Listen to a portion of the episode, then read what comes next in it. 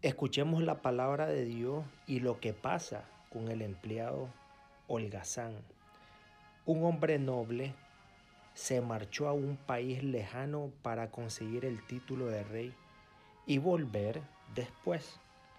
Llamó a diez empleados suyos y les repartió diez onzas de oro diciéndoles, negociad mientras vuelvo.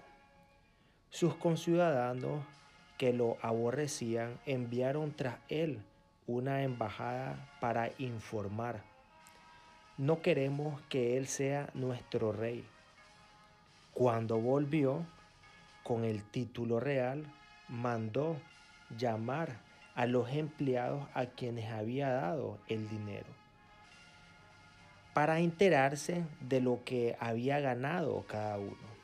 El primero se presentó y dijo, Señor, tu onza ha producido diez. Él le contestó, muy bien, eres un empleado cumplidor. Como has sido fiel en una minucia, tendrás autoridad sobre diez ciudades. El segundo llegó y dijo, tu onza, Señor, ha producido cinco. Y a ese le dijo también, pues toma tú el mando de cinco ciudades. El otro llegó y dijo, Señor, aquí está tu onza. La he tenido guardada en el pañuelo. Te tenía miedo porque eres un hombre exigente que reclama lo que no presta y ciegas lo que no siembras. Él le contestó, por tu boca te condeno, empleado holgazán, con que sabías que soy exigente, que reclamo lo que no presto y ciego lo que no siembro, pues, ¿por qué no pusiste mi dinero en el banco?